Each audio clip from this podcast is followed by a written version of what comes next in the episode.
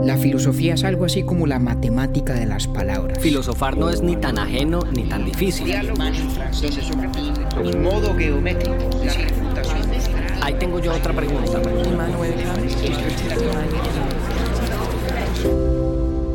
Urbi et Orbi a la ciudad y al mundo. Buenos días, buenas tardes, buenas noches. Los Federalist Papers, o El Federalista, como en la conversación nos referimos a ellos, fueron una serie de 85 panfletos escritos por tres de los padres fundadores de los Estados Unidos de América, Alexander Hamilton, James Madison y John Jay, si los mencionamos según la cantidad que cada uno escribió. Esta es la mejor forma de terminar con esta miniserie de tres capítulos sobre filosofía política, porque se trata del ejemplo práctico más claro de cómo pensadores de la tradición republicana, como Maquiavelo y Montesquieu, le dieron forma a las instituciones políticas modernas. El federalista fue la forma que encontraron Hamilton, Madison y Jay para promover aquella constitución que se acababa de escribir en la Convención de Filadelfia en 1787. Pero lo más lindo de la historia es que no era un manual de instrucciones cuyo objetivo fuera simplemente aclarar el significado del proyecto de constitución. El federalista nació como un documento político que buscaba de frente persuadir a los ciudadanos, no tan convencidos aún, de que valía la pena apostarle a esa nueva constitución. Y aquí uno de esos datos que tanto me gusta compartirles a ustedes. Esta vez muy útil y de pronto no tan divertido. Todo panfleto o artículo del Federalista siempre estuvo dirigido a la gente del estado de Nueva York. Así empezaba el texto de cada uno. Y no en vano, pues este estado siempre ha sido de suma importancia en la estructura política y económica del país. Así las cosas, siendo Nueva York un estado de tan alta importancia, era necesario contar con su aprobación para que esta nueva carta política naciera con fuerza. En aquella época al país lo conformaban 13 estados, y se necesitaban nueve de ellos para que la constitución entrara en vigencia. Tener a Nueva York, de donde era Hamilton, y a Virginia, de donde era Madison, era de suma importancia. Al final Nueva York votó a favor de aquella constitución, pero por un margen súper estrecho. 30 votos a favor, 27 en contra. Inevitable no pensar en lo que hubiera sido si apenas dos personas hubieran cambiado el voto. Y antes de empezar, solo me queda decirles que David y yo nos pegamos tremendo banquete pues en esta tertulia. Y esperamos que ustedes se lo disfruten de igual manera.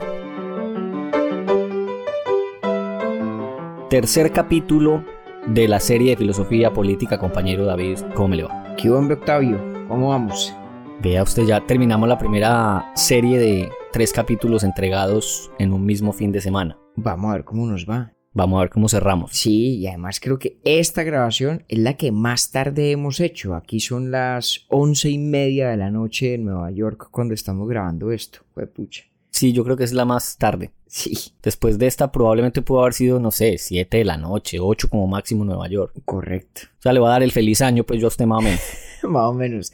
Ahí estamos en la maratón corriendo para tener listos estos tres capítulos que queríamos transmitirle a nuestros queridísimos pelagatos en una sola entrega por la coherencia y continuidad temática tan significativa que tienen. Y para no cansar también a los que no les gusta la filosofía política y no quedan sino desamparados de filosofía durante una semana. Dos, perdón, dos semanas. Dos semanas, darle gusto a los que les gusta bastante y no meterles tres capítulos de filosofía política a los que no les gusta tanto durante un mes y medio. Así es. Le tengo dato inútil pero divertido y así como el año, el, capítulo pasado de Montesquieu no tenía, hoy usted tiene hasta para escoger. ¿Quiere que le dé un dato inútil pero divertido de Ruth Bader Ginsburg o de Alexander Hamilton? Pues voy a pedir que nos dé primero el de Ruth Bader Ginsburg, en cuyo honor usted y yo resolvimos hacer este capítulo en particular, para que luego me suelte el de Hamilton, que ese sí nos queda perfecto para entrar en materia propiamente hablando. Bueno, vamos entonces con el de Ruth. Este es bien inútil pero muy divertido. Ella empezó a ser conocida como Notorious RBG. Perdón. Estableciendo una... Qué pena lo interrumpo. Para los que no sepan quién es Ruth Bader Ginsburg. Muy bien, muy, muy acertado, compañero, sí, señor. No, es la muy recientemente fallecida juez de la Corte Suprema de los Estados Unidos, segunda mujer en hacer parte de ese tribunal, en el que estuvo yo no sé cuántos años, yo no sé si 40 años. Desde 1993 tuvo ella. Ah, bueno, no, entonces estoy exagerando. Pero en todo caso, una mujer admirabilísima, notable, valiente y que se volvió todo un ícono cultural en este país y cuya muerte pues es triste y lamentable y le hacemos este muy modesto homenaje nosotros un par de pelagatos montañeros colombianos que ni ciudadanos ni ciudadanos somos de los Estados Unidos pero no por eso no por eso dejamos de admirar las personas notables que en este país hay como a Ruth Bader Ginsburg así como en, en el capítulo de desobediencia civil hablamos de Martin Luther King así es pero bueno entonces ella desde hace unos años, creería yo que por ahí 2014, 2015, empezó a ser comparada con un rapero muy famoso de Brooklyn, así como hablamos de Tupac en el capítulo de Maquiavelo, ahora le estoy hablando yo de Notorious B.I.G.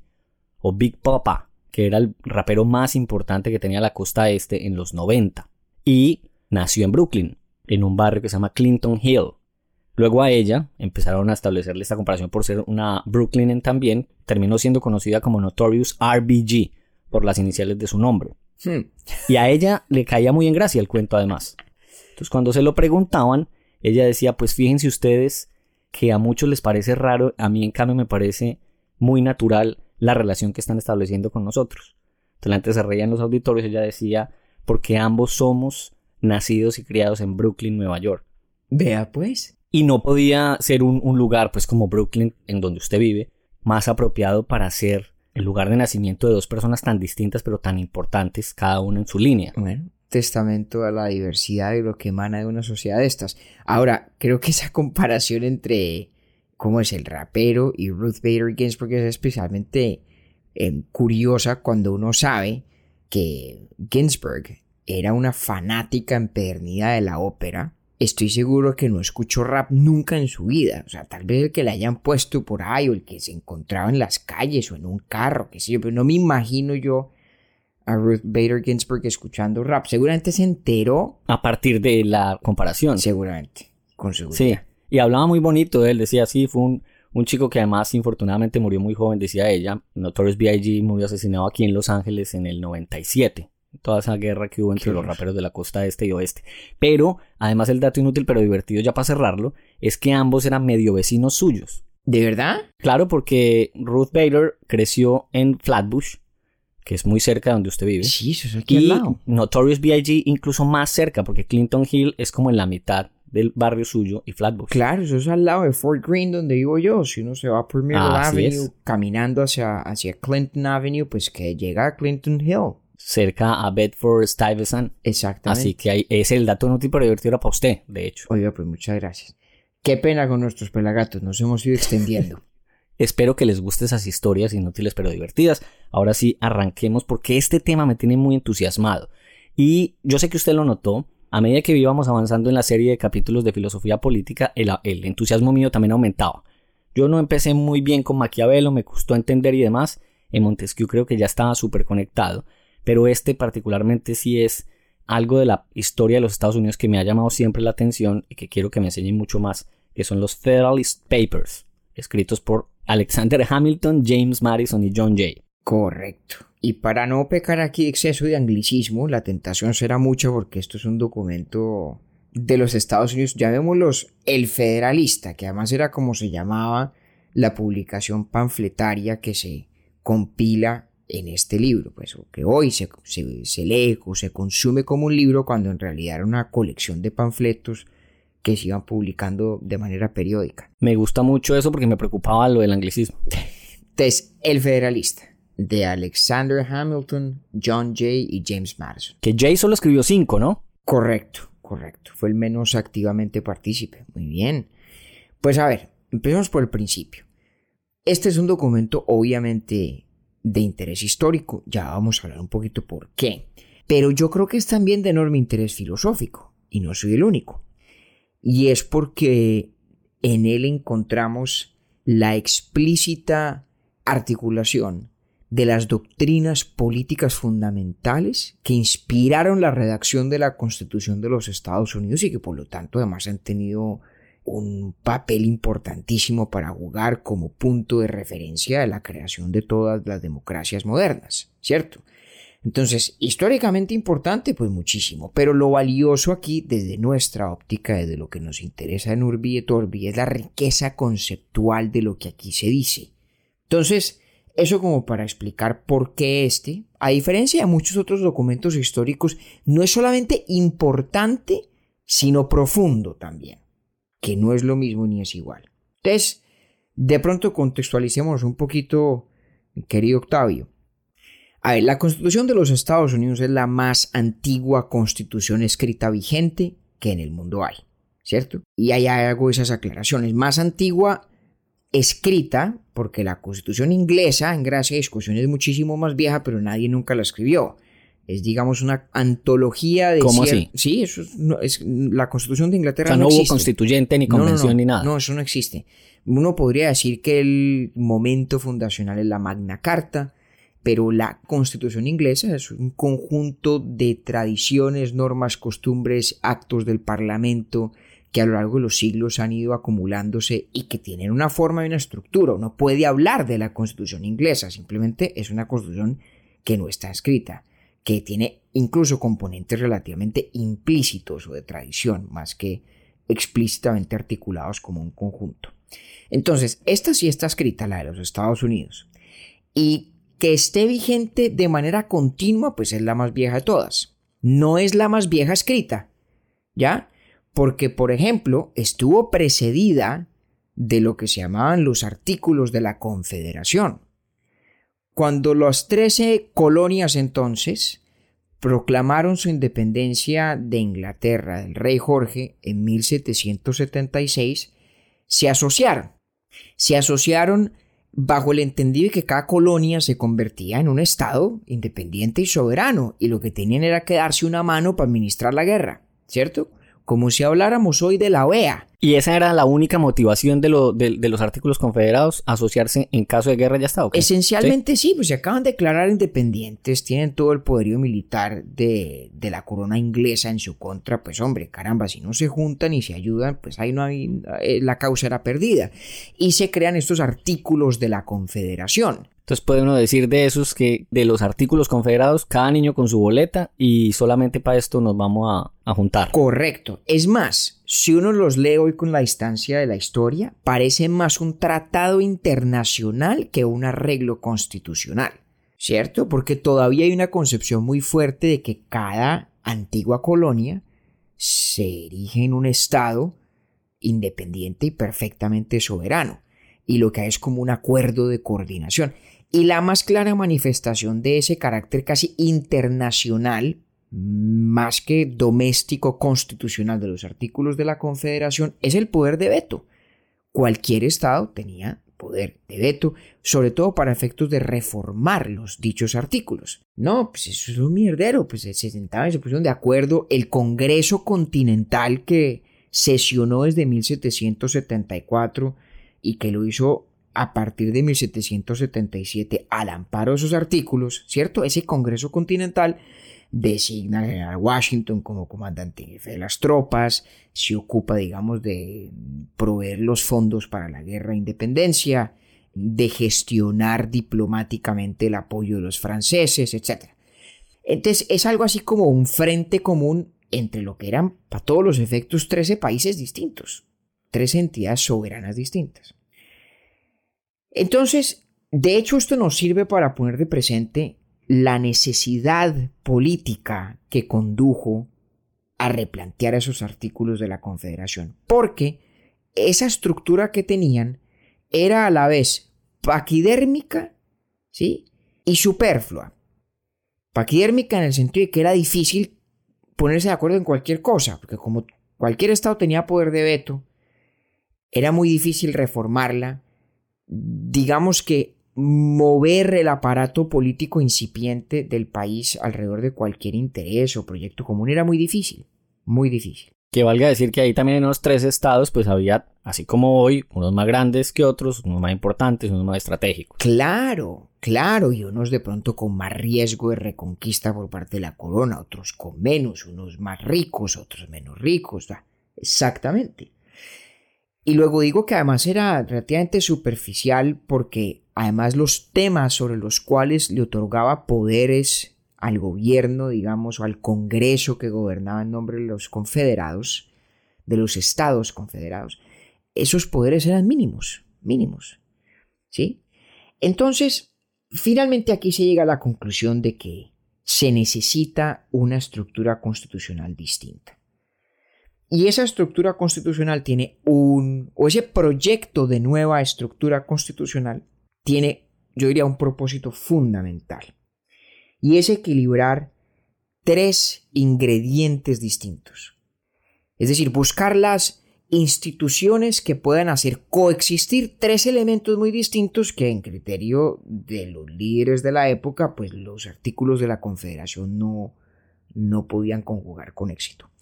Esos tres elementos son, las palabras de, de Hamilton, de Jay y de Madison, digamos, lo que ellos llaman energetic government, un gobierno con energía, con ímpetu, con bríos, con autoridad, con potestades, la estabilidad política y la libertad individual. Y esto, mi querido Octavio, aunque ellos no lo dicen porque se cuidan de quién citan y de quién no, esto es como extraído de los discursos sobre Livio de nuestro amigo Maquiavelo. Ok. cuando usted mencionó estabilidad y libertad, ahí conectó de ah, una. Exactamente. Ya vamos a volver a eso déjeme solamente una puntada final contextual.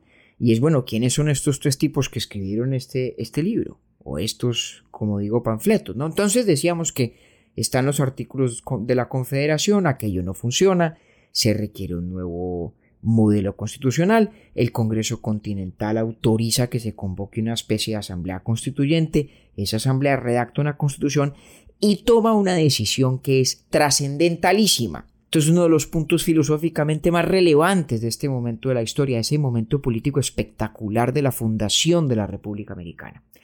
Y la decisión es que la soberanía ha de residir en el pueblo. Es decir, que la fuente de la legitimidad del nuevo gobierno federal, de esa nueva constitución, ha de ser popular. Es decir, será legítima porque los ciudadanos individualmente la acompañen y la apoyen, no porque los estados, como entidades políticas colectivas, acepten sus términos. Y en consecuencia, la constitución que en ese momento se propuso tenía que ser popularmente ratificada. Yo creo que es difícil exagerar la audacia política de semejante idea. Que usted entre los años de 1787 y de 1788 emprenda en un país que apenas están haciendo una campaña pública para defender un proyecto de una nueva constitución sobre el cual, digamos, la ciudadanía tenía que expresarse. Caramba, eso es una cosa que, que no se había visto nunca antes en realidad que además es que eh, ahora que usted lo menciona, pues puede decir algo que ni me lo inventé yo ni se lo inventó usted, y es esa capacidad radica es en que los panfletos estaban orientados era a convencer de que la constitución valía la pena, no a ilustrar cómo era que funcionaba, porque lo otro sería entonces un manual. Exactamente, eso es qué importante lo que usted acaba de decir, Octavio, porque estos escritos del federalista son parte de un debate público, son un ejercicio retórico, un ejercicio persuasivo, típico de ese siglo XVIII fantástico de la imprenta desbocada, donde todo se comentaba en la prensa, en los panfletos, y así circulaban las noticias, la información, las opiniones, y estos tipos imprimieron panfletos a dos manos, y había quienes criticaban el proyecto constitucional, ¿no? Los antifederalistas, ¿sí? había sobre todo dos, porque además todos escribían con, eh, con seudónimos, ¿no? Había uno que, que, se llamaba o firmaba Brutus y el otro Catón, ¿no? Parece que Catón era el entonces gobernador del estado de Nueva York, George Clinton.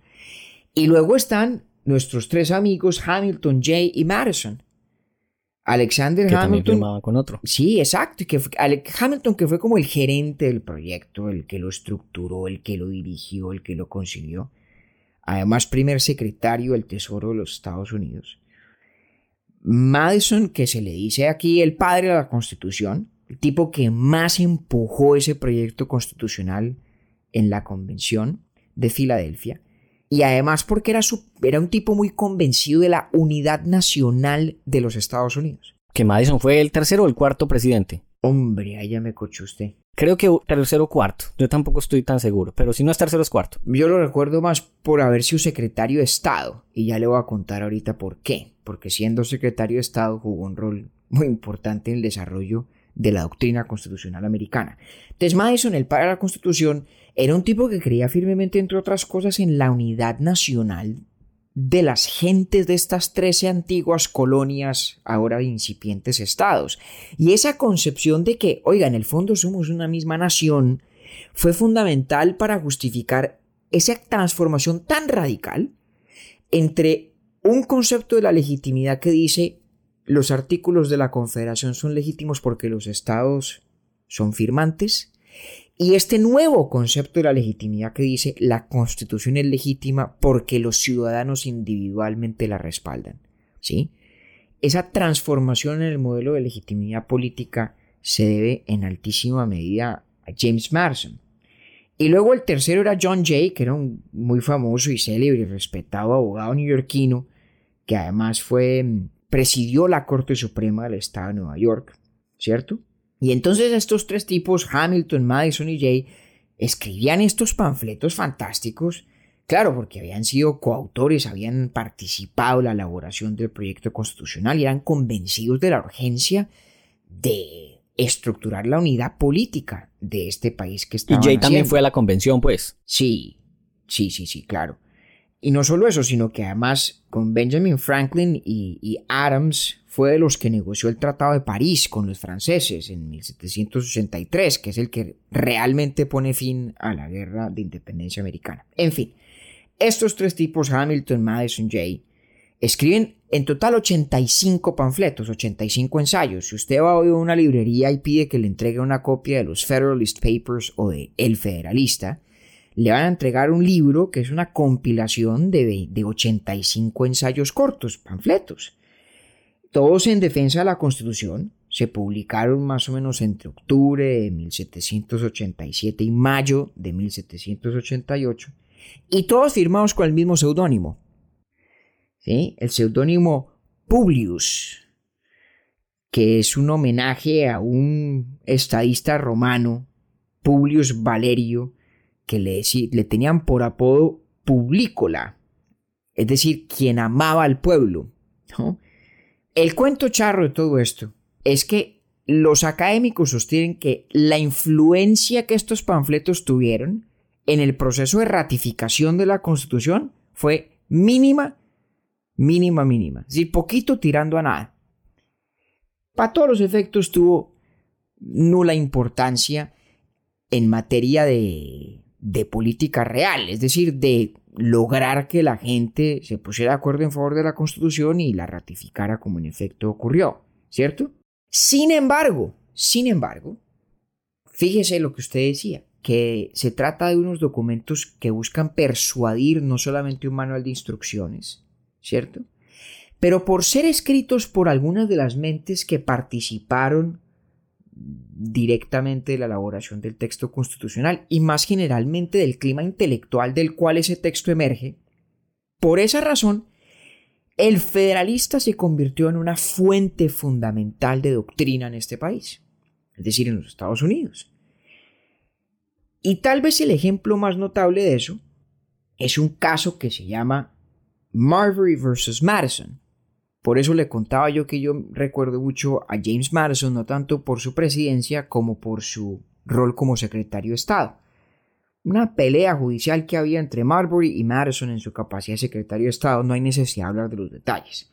Lo importante de ese famoso caso entre Marbury y Madison es que la Corte de los Estados Unidos, la Corte Suprema, en cabeza de su de quien la presidía, ¿no?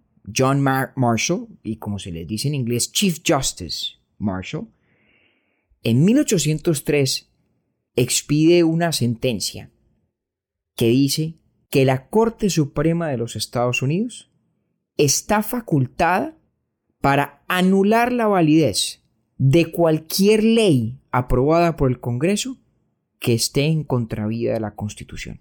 Ahí nace en la modernidad una institución que hoy es común a un grandísimo número de estados. Es la idea de lo que en inglés se llama judicial review y en español se llama el control de constitucionalidad, que es la idea de que los congresos, es decir, que los legisladores no tienen poder soberano, no tienen poder irrestricto. O sea, eso es bien interesante porque fue entonces después de, la, de que la constitución fuera sancionada. Sí. Porque fue en 1804 y la propone quién? Madison. A ver, no, no, no. El Chief Justice Marshall, decidiendo este caso, del cual Madison era parte, ratifica lo que hoy se conoce como la doctrina norteamericana de derecho constitucional, ¿cierto? Entendido. Que está mediada principalísimamente por esta idea de que la judicatura, los jueces, ciertos jueces, tienen la facultad de anular la validez de leyes que vayan en contravía de la Constitución. Eso no está dicho así tal cual en el texto de la Constitución de los Estados Unidos. Pero, y aquí es, por esto traje a colación el caso, sí está dicho en el Federalista. Y una de las razones en las que se apoya Marshall para justificar esa doctrina y esa decisión que fue y sigue siendo sumamente polémica, es precisamente lo que dice el federalista. Y tiene todo que ver con lo que estaba mencionando antes de esa nueva concepción de la legitimidad política. ¿Por qué los jueces tienen la facultad de evaluar la constitucionalidad de las leyes? Porque la legitimidad del Estado emana de los ciudadanos, ¿cierto? Se manifiesta por excelencia en la Constitución y por lo tanto la Constitución no es simplemente una ley como cualquier otra o la primera en una sucesión de leyes, es ley fundamental. Y de hecho, fíjese las cosas de la historia. Hoy la gente se inquieta por los excesos de poder que suele tener la oficina del presidente. No hablo específicamente de los Estados Unidos, sino en general de los regímenes presidenciales. ¿Cierto? Parece que los presidentes fueran digamos, el foco del poder y donde más tentación hay de exceder los límites. Pues en esa época les daba muy poca angustia el rol del presidente. La gran preocupación y el gran desvelo que tenía esta gente era el exceso de poder de los congresos, de las legislaturas. Thomas Jefferson hablaba de el despotismo de los elegidos. ¿Sí? Y se referían al Congreso, no al presidente. Exactamente, lo el presidente se lo inventaron en parte para contener y controlar el poder o el exceso de poder de parte de las legislaturas, ¿cierto? De los congresos. Lo que acaba de decir, compañero, ¿quién se lo inventó? ¿Montesquieu? Desde ahí es que él bueno, propone bueno. eso para controlar el poder del, del Congreso. Muy bien, muy bien. Entonces, va- venga y leemos un poquito entre los tres capítulos que estamos haciendo. El propósito fundamental, conjugar la estabilidad, la energía y la libertad, ese es el proyecto de Maquiavelo. Acuérdese cómo Maquiavelo decía que en última la gracia de una república es que sea libre y que la libertad de que gozamos sea estable, sea segura. Pero dice también que para garantizar la estabilidad y la libertad tiene que haber capacidad de mando y tiene que haber incluso disposición y voluntad de transgredir ciertos límites de ser necesario para defender la integridad de la República. Acuérdese que hablamos de cómo Maquiavelo siente enorme admiración por la institución romana del dictador. ¿Cuál cree usted que es el punto de referencia precisamente para ese invento norteamericano de la presidencia? Es exactamente ese. Es la idea de que la república debe ser libre, estable y energética, digámoslo así. Es una pésima traducción. Yo diría que debe tener ímpetu más bien. O habilidad o capacidad para actuar con energía. Pues bien, lo que la hace estable, en cierta medida, es la fragmentación del poder. ¿Cierto? Que nadie pueda abusar de él por tenerlo todo. Y eso es algo que venimos hablando usted y yo hace dos capítulos lo hablamos en relación con Montesquieu, lo hablamos obviamente en relación con Maquiavelo, en relación con el ejemplo de Roma, y oh sorpresa, como estos tipos muy, muy prudentemente no citan a Maquiavelo, cosa que sí hacen con Montesquieu, lo que en cambio sí hacen muy tranquilamente es hablar del ejemplo romano. Se mire qué verá con los romanos, dividiendo el poder para que nadie lo pueda tener todo. Muy bien. ¿Por qué esa aversión a Maquiavelo y simpatía con Montesquieu? Pues por lo mismo que usted tenía cierto escosor al principio, por lo mismo que cualquiera oye el fin justifica los medios y hay cierta fama y ha hecho carrera cierta lectura y cierta interpretación. En fin. Entonces, estabilidad, ímpetu y libertad, o energía, como la llaman ellos en inglés, energy. Estabilidad a partir de una suficiente fragmentación del poder para que no haya posibilidad de que nadie abuse de él, ¿cierto? Pero ojo, sin que eso conduzca a la misma parálisis de los artículos de la Confederación. Ahí entra a jugar el rol de la energía. Y la energía se manifiesta, o el ímpetu se manifiesta en el diseño constitucional aquí, sobre todo en la institución del presidente. Un solo personaje, con unos poderes muy claros, límites en el tiempo, obligación de ir a responder ante el elector por vía de las, de las elecciones y por lo tanto, digamos, constreñido tanto política como institucionalmente, pero con plenas facultades dentro de aquello que se dice es parte de su competencia. Y entonces, en lo que a sus poderes concierne, el presidente puede actuar con absoluta autonomía.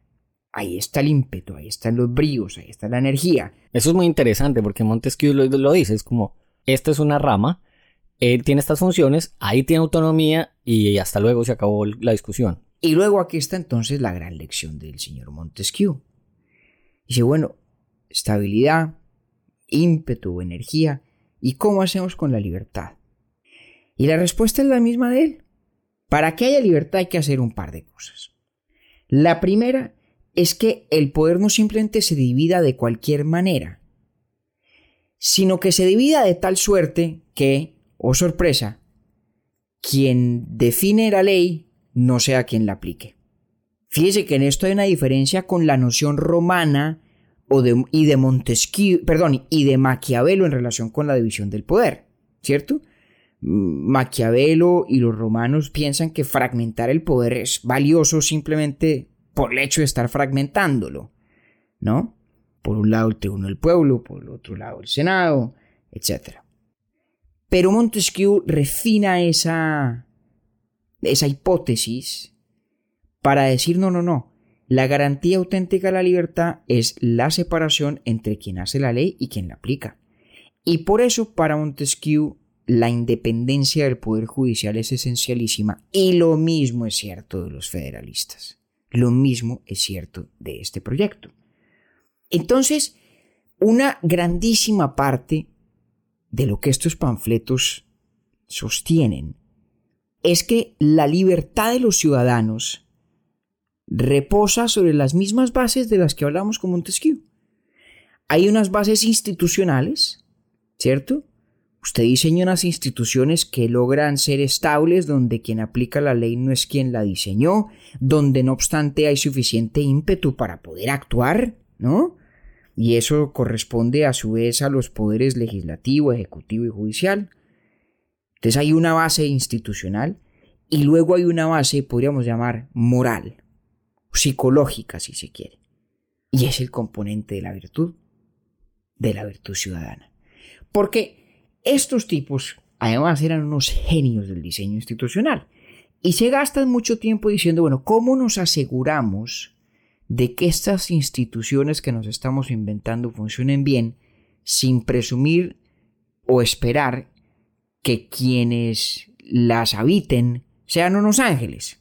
En esto ellos aprendieron de, Maquiavelo. ¿Se acuerdan que de Maquiavelo hablamos del animus dominandi, de ese humor de quienes quieren dominar, de la ambición de poder?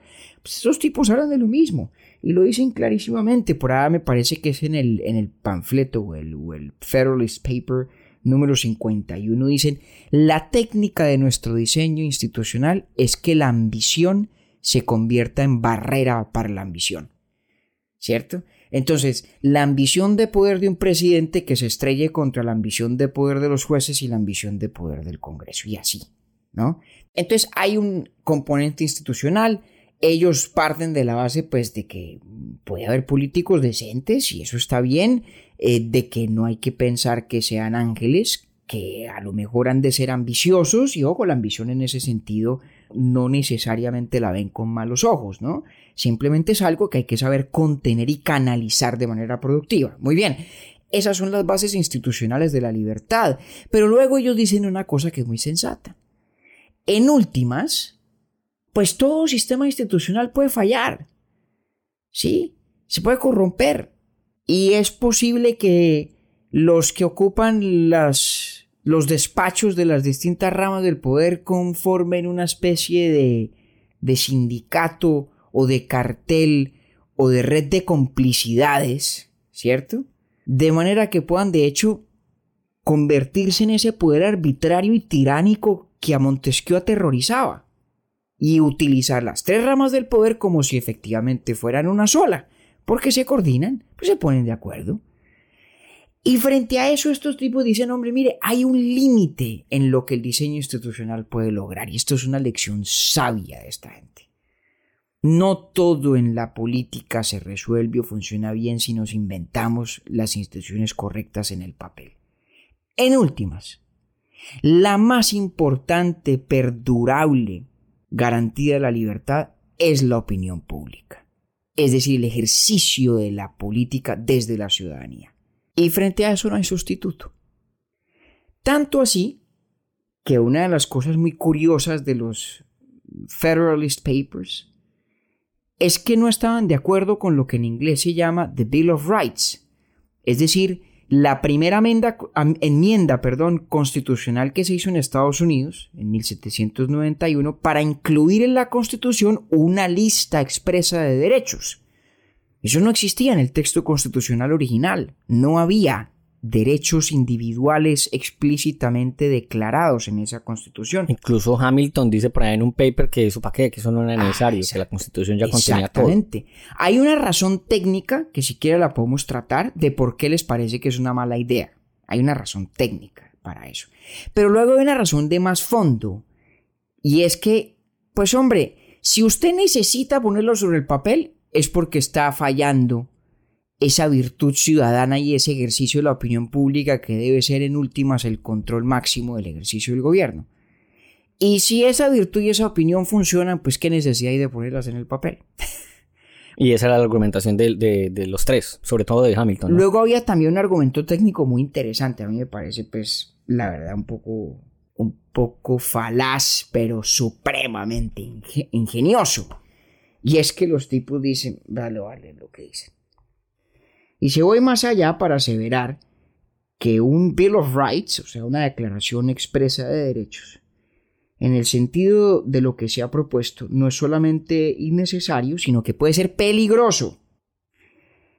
Porque tendría necesariamente que contener o incluir excepciones expresas a poderes nunca conferidos. Y sobre esta base será pretexto para que alguien alegue que así había los tales poderes. Es decir, si yo le digo, usted no puede, vamos a poner un ejemplo concreto, ¿cierto? Que diga el artículo del caso, ¿cierto? Usted tiene derecho a la libertad de expresión por escrito, verbalmente, y nadie lo puede molestar cuando lo haga en público. Cualquier cosa, me estoy inventando algo. No se trata de lo que exactamente dice la Constitución americana o el Bill of Rights, por poner un ejemplo. La preocupación de estos tipos es que dicen, no va a faltar quien en el futuro crea que aquello que no está explícitamente enunciado se entiende por excluido de los derechos. Entonces, si usted dijo que tenía derecho a la libertad de expresión por escrito y verbalmente, ¿sí? y de pronto algún día nos inventamos sistemas de comunicación telepática no faltará quien diga que en los medios de comunicación telepático no aplica la libertad de expresión porque no están expresamente incorporados en la lista de derechos. ¿No? Eso es un miedo técnico jurídico y tiene, tiene su fundamento, tiene su fondo, ¿no? De hecho, en los Estados Unidos, donde no hay un derecho explícito a la privacidad individual, el debate sobre el derecho a la privacidad es exactamente este debate y es si debates acerca de los derechos individuales pueden o no restringirse a lo expresamente descrito en, en la Carta de Derechos, en el Bill of Rights. Pero con eso me distraigo un poco. Volvamos a lo fundamental, Octi. Es que estos tipos tienen claro lo que había que aprender de Montesquieu y de Maquiavelo. Y es que la comunidad política tiene que tratar de conjugar estabilidad, ímpetu y libertad, y que la única forma de hacerlo es una mezcla entre habilidoso diseño institucional, pero un componente siempre indispensable de virtud en las gentes, de virtud ciudadana.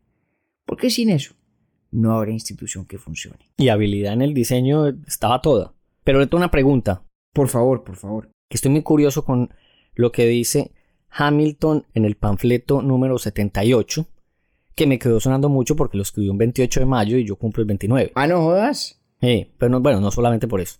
Él al final dice, eso, eso, eso pues no es, no viene al caso.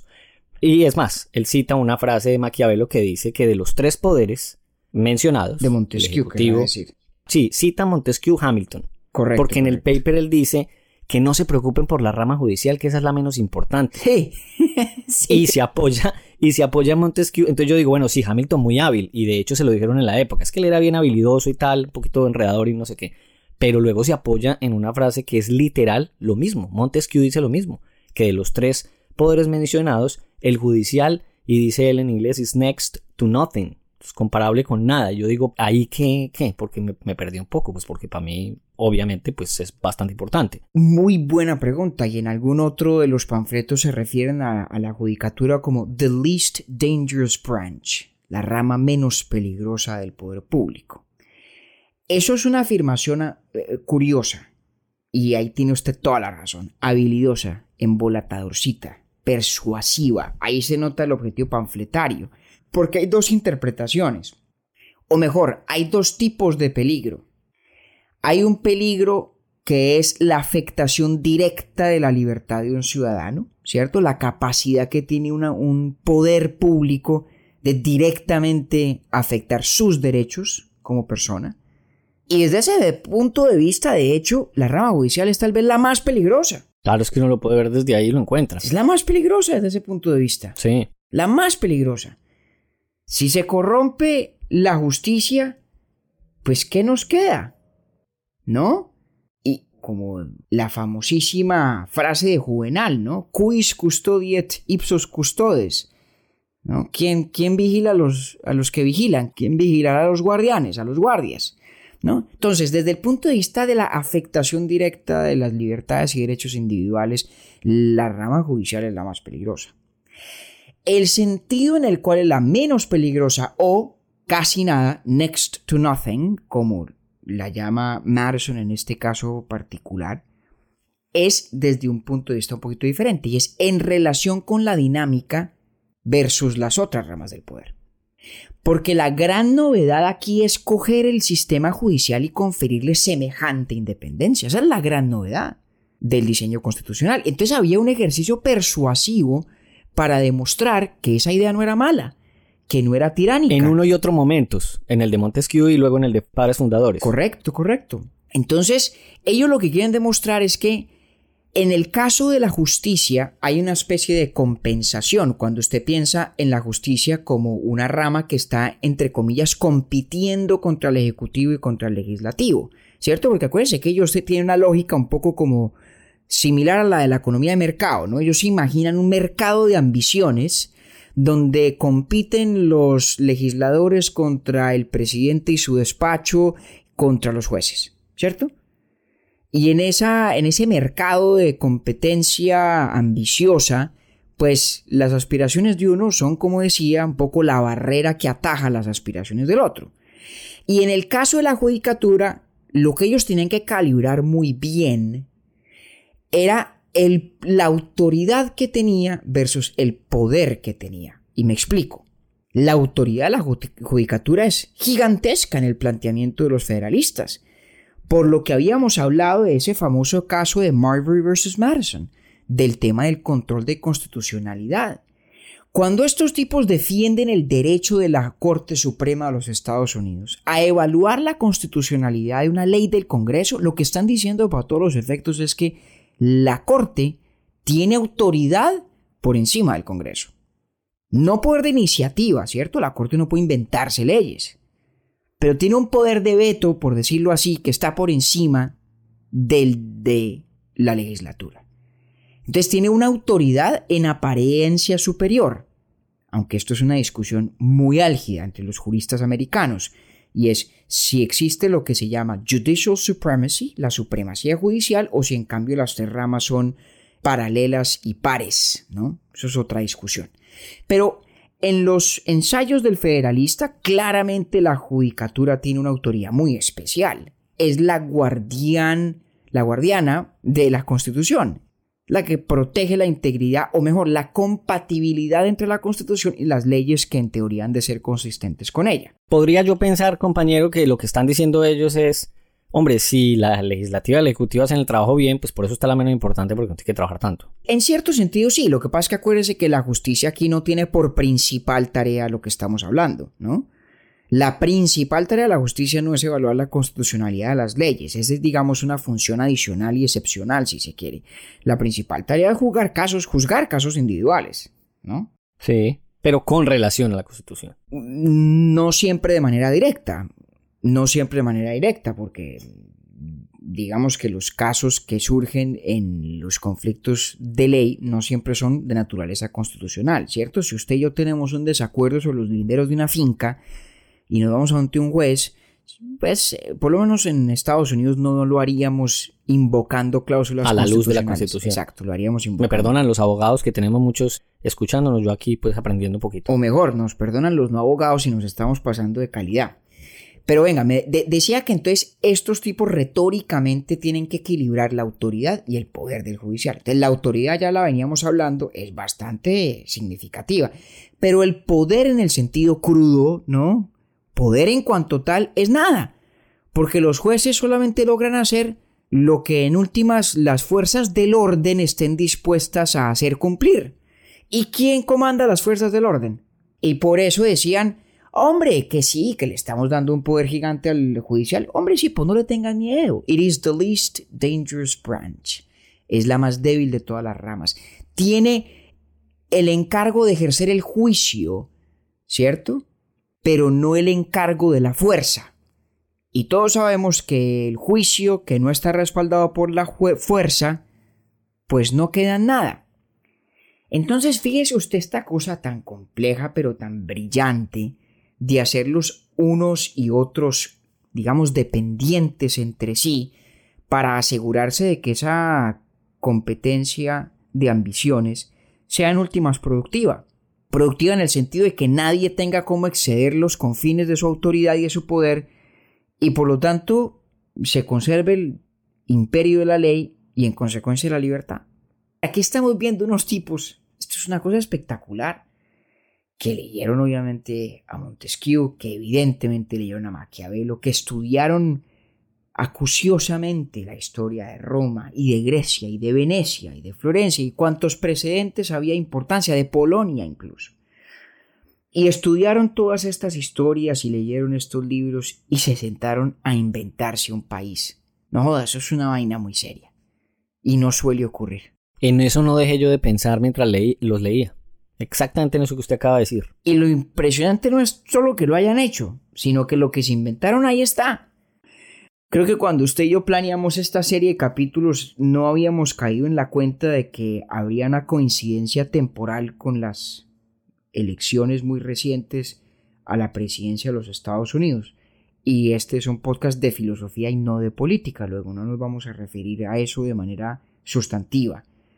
Pero por lo menos una cosa sí está clara, Ahí está este país defendiéndose y viendo cómo resuelve y dirime sus conflictos y sus dificultades sobre la base de una estructura, de una arquitectura que sí ha evolucionado, que sí se ha ido reinterpretando con el tiempo, pero que en esencia es lo que se inventaron estos personajes.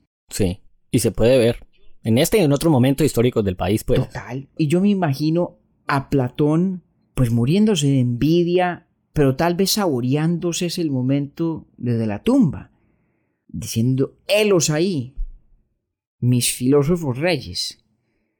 Lo mismo Rousseau, helos ahí, los fundadores, y lo mismo Montesquieu, y lo mismo Maquiavelo. Acuérdese que el príncipe de Maquiavelo, el príncipe más sabio de todos, es el fundador de repúblicas. Y me atrevo yo a sostener aquí a sugerir que esa es la descripción correcta de George Washington, quien muy seguramente leyó a, a Maquiavelo también. Que el señor Washington si hubiera querido reelegirse 40 veces, 40 veces lo reelegían. O sea, allá eso no tenía discusión. Y de hecho, en su continencia, en esa relación prudente y sabia que sostuvo con el poder, no le tuvo miedo, lo buscó, lo supo administrar, lo supo conservar, pero no se terminó de enamorar del todo de él. Fruto de esa relación sabia y prudente con el poder, fue Washington quien creó la norma no escrita de que en este país los presidentes no iban más allá de dos turnos. Washington fue presidente dos veces consecutivas. En ninguna parte en el texto constitucional original estaban los límites a la reelección presidencial en Estados Unidos, eso no existía. Pero el solo hecho de que Washington hubiera descendido de la presidencia y como buen fundador de república hubiera dicho, ahí les dejo, ¿cierto? Ese solo hecho creó una norma que se volvió de hierro hasta que la quebrantó. qué bonito. Sí, hasta que la quebrantó pues Franklin Delano Roosevelt en el siglo XX, en circunstancias pues muy distintas y muy excepcionales. Pero eso es una vaina muy respetable y muy importante, ¿no? No puedo yo terminar este capítulo sin mencionar aquello que me quedó sonando tanto en el capítulo pasado, y es cómo Montesquieu además agregaba esto que para que un sistema como estos funcionara era necesario que fuese aplicado a naciones pequeñas y que la única forma de que funcionara en un territorio vasto y grande como el de los Estados Unidos sería en un, en un esquema federal. Sí, hombre, cuánto me alegra que haya preguntado eso. Porque con eso yo creo que llevamos a, a buen término esta secuencia, que en mi opinión es fascinante en lo filosófico, en lo histórico, en la realidad de cómo las ideas van adquiriendo vida propia y un día se vuelven política y se vuelven leyes y se vuelven constituciones. Hemos dicho que hay unas continuidades esencialísimas en toda esta tradición republicana, ¿cierto? De Maquiavelo a Montesquieu, a los federalistas, Hamilton, J. Madison y otros. Y la hemos caracterizado en torno al tema de la libertad, de cómo el Estado de Derecho es el garante por excelencia de la libertad y su opuesto naturalmente es el poder arbitrario o de hecho la anarquía, la falta total de poder que dé seguridad a los ciudadanos es una forma de vulnerar la libertad también. Hemos hablado de la división o separación de los poderes y de cómo se pasa, digamos, de una, de una noción incipiente de simplemente fragmentar el poder por fragmentarlo en Roma, en la interpretación de Maquiavelo, a una división más sofisticada que hace énfasis entre separar quién hace la ley y quién la ejecuta, en el caso de Montesquieu. Hemos hablado de la importancia de la virtud del ciudadano para conservar, para que estas repúblicas sean viables. Y ahora usted pone de presente otro elemento esencial que no habíamos tratado. Es el problema del tamaño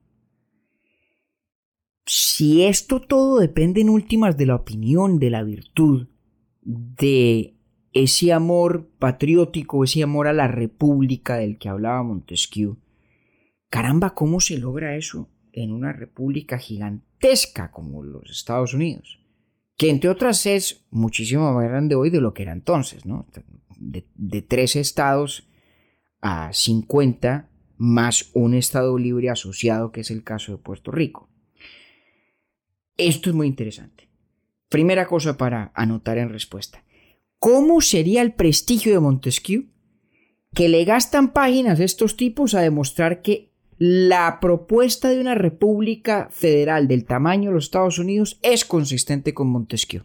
Ojo. Eso ya es súper ambicioso. O sea, arrancan con toda. Total, y esto es explícito, esto no, no, no, venga. Porque claro, los antifederalistas todo el tiempo decían, no, es que ustedes no han leído bien a Montesquieu, háganme el favor, siéntense y estudien, que si se dan cuenta esto es muy grande por una república y esto no funciona. Y estos tipos se sientan y correctamente señalan que Montesquieu dice que la república grande solo funciona si es una república federada. Y no le pegué, yo dije federal y federativo. ¿Cómo le parece a usted? Bueno, eh, pero, pero, eso está bien. Yo, yo, la verdad, creo que cualquiera de esos funciona. Tal vez federal sea lo más castillo. Atengámonos a federal. En todo caso, dice Montesquieu, eso funciona. ¿Por qué? Porque se conservan unidades políticas más pequeñas que el Estado nacional donde se puede cultivar, garantizar, proteger esa virtud ciudadana, esos vínculos de solidaridad entre los conciudadanos que se vuelven más y más difíciles de incubar en una república gigantesca.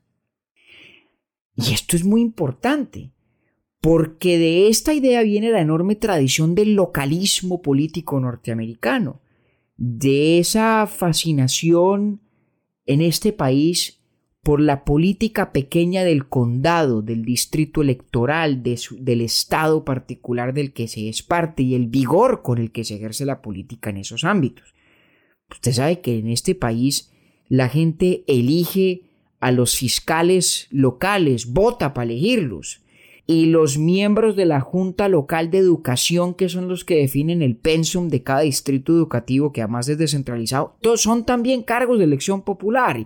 Y digamos que esto sería una de las grandes observaciones de, de Tocqueville unos 100 años después. Y volveremos, volveremos a este tema yendo a Tocqueville más pronto que tarde. Y es la importancia de la vida local en la democracia norteamericana como garantía de que exista esa virtud que todos estos personajes sabían era indispensable, pero que en ausencia de esos mecanismos de participación política más pequeños se vuelve imposible en un ámbito nacional grande como el de una república del tamaño de los Estados Unidos. Ese es un punto de la máxima importancia. Porque además me permite, y tal vez yo con esto concluiría a menos de que usted tenga alguna otra pregunta, permite, decía, trazar la distinción que hacen Hamilton, Jay y Madison entre la república y la democracia. Eso es una vaina muy interesante, esto es muy curioso. Todos nos hemos acostumbrado a hablar de los Estados Unidos como una democracia. Y si usted escucha a los políticos norteamericanos, todos hablan de American Democracy, la democracia americana nadie habla de la República Americana. Y resulta que estos tipos dicen explícita y expresamente en muchos de sus panfletos, lo repiten, es reiterativo el tópico, que lo que están proponiendo es una república y no una democracia. Sí, eso me llamó mucho la atención. Pues le voy a explicar cuál es la diferencia para ellos. Para ellos la diferencia, y esto lo comparten de nuevo o sorpresa, con Montesquieu, lo comparten con Maquiavelo, lo comparten con muchos otros, conciben la república como un sistema político donde el ejercicio del poder en últimas está de manera indirecta controlado o contenido por la voluntad popular. Es decir, un régimen representativo. Entonces, aunque el ciudadano no ejerza el poder de manera directa, el hecho de que sus representantes sean elegidos y tengan que volver a las urnas, y ninguno sea, digamos, hereditario, primero, y segundo, vitalicio, con la única excepción de los jueces de la Corte Suprema, o mejor, los jueces federales, el hecho de que esos líderes que ejercen el poder por uno tengan que volver a pedir el voto de nuevo, y de hecho emanen del voto en primer término, significa que de alguna manera la voluntad popular ejerce un rol muro de contingencia y de fuente originaria de la dirección que tendrán los gobernantes para ejercer el poder. Pero no gobiernan, no gobiernan. Este es un caso donde para ellos es clarísimo que el soberano, que es el pueblo, no es el gobernante. En la democracia como la conciben ellos, el ciudadano o el pueblo gobierna directamente. Y ahí claramente el modelo que tiene en mente es el caso de Atenas, que es, digamos, un sistema para todos los efectos plebiscitario. Ante cada cosa, pues vamos y votamos todos. Y eso, pues obviamente es inviable en una sociedad gigantesca, pero además a ellos les preocupaba que era peligrosísimo y de mala calidad. Porque decían ellos, es que los pueblos también se equivocan, también meten las patas, también la embarran, son susceptibles de que la demagogia cautive sus pasiones y termine conduciéndolos por caminos contrarios a sus intereses. Ellos son republicanos, no demócratas en su en la terminología de la época. no tiene nada que ver con los partidos políticos de hoy, a propósito, no. Conciben el fin del gobierno como un fin popular, pero no significa que el gobierno sea un gobierno popular. De hecho, el gran argumento que tienen ellos para el diseño institucional del Senado, que es poco representativo desde el punto de vista de lo popular, cuyos periodos son más largos, ¿sí? es esencialmente lo siguiente, y lo cito en el panfleto o ensayo número 63. El propósito es defender a la gente de sus propios errores temporales o transitorios. Es decir, hay una confianza o una fe en la mm, sabiduría fundamental de un pueblo que se rige a sí mismo a través de sus representantes, es decir, un pueblo que tiene un sistema republicano, pero con una cierta desconfianza frente a la idea más radicalmente democrática de que el pueblo siempre tiene la razón, no importa qué, y no importa cuándo, y no importa cómo.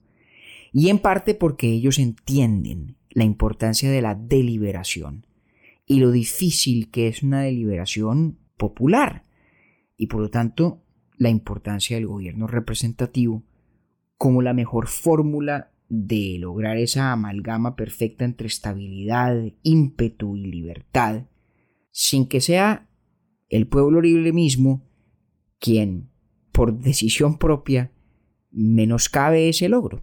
Eso es para mí revelador, porque con el tiempo, no sé si fue que se fue distorsionando o ambos conceptos mutaron y se volvieron uno solo. Es una gran pregunta. ¿Por qué no la dirimimos un día estos haciendo un capítulo sobre el concepto de democracia? Y lo último que usted toca es bien interesante, pues, no vamos a tener tiempo para seguir hablando de todo lo que ellos eh, plantearon allí, pero el colegio electoral, que la forma como se elige presidente aquí, tiene mucho sentido con todo lo que acabamos de hablar nosotros también por lo menos entiende uno mejor de dónde emana desde el punto de vista conceptual.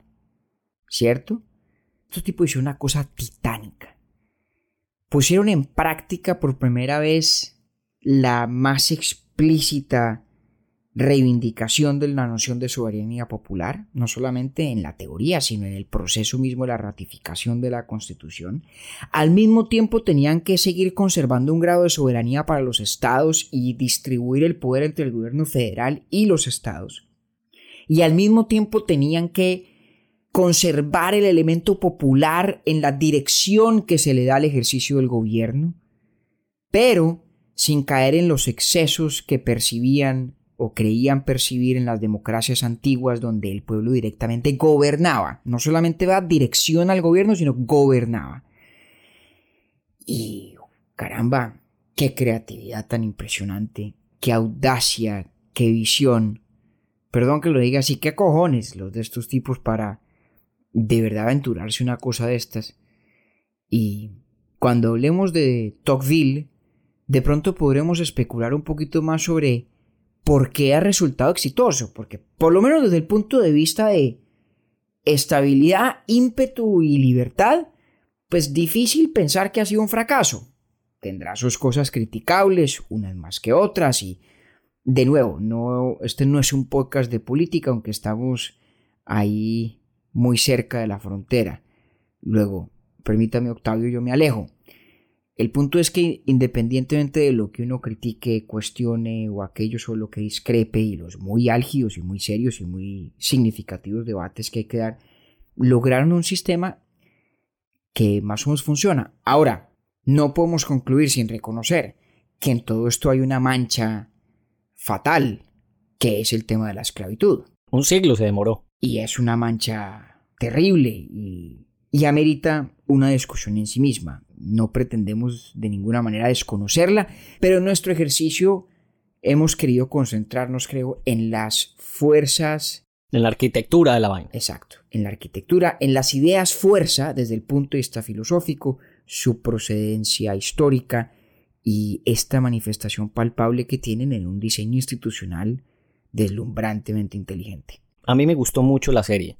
Aprendí bastante con el pasar de las conversaciones y mucho más con esta. Vuelvo a entender un poco más y mejor a Maquiavelo. Leo más claramente a Montesquieu.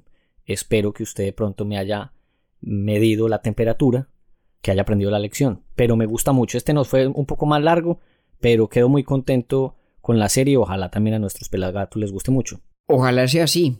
Y en todo caso y como siempre, si no les gusta tanto, nos queda el consuelo de que a usted y a mí nos entretuvo y algo le aprendimos. Pero usted está en mañana, yo todavía estoy en hoy. Así es. Por la hora lo digo. Y si no les gusta, acuérdense que nosotros a veces decimos, si les gusta, recomiéndenselo a sus amigos, y si no les gusta, como decía Chespirito, a sus enemigos se lo pueden recomendar. Así es. Compañero, muchas gracias. Siendo las doce y media de la noche, un abrazo para usted.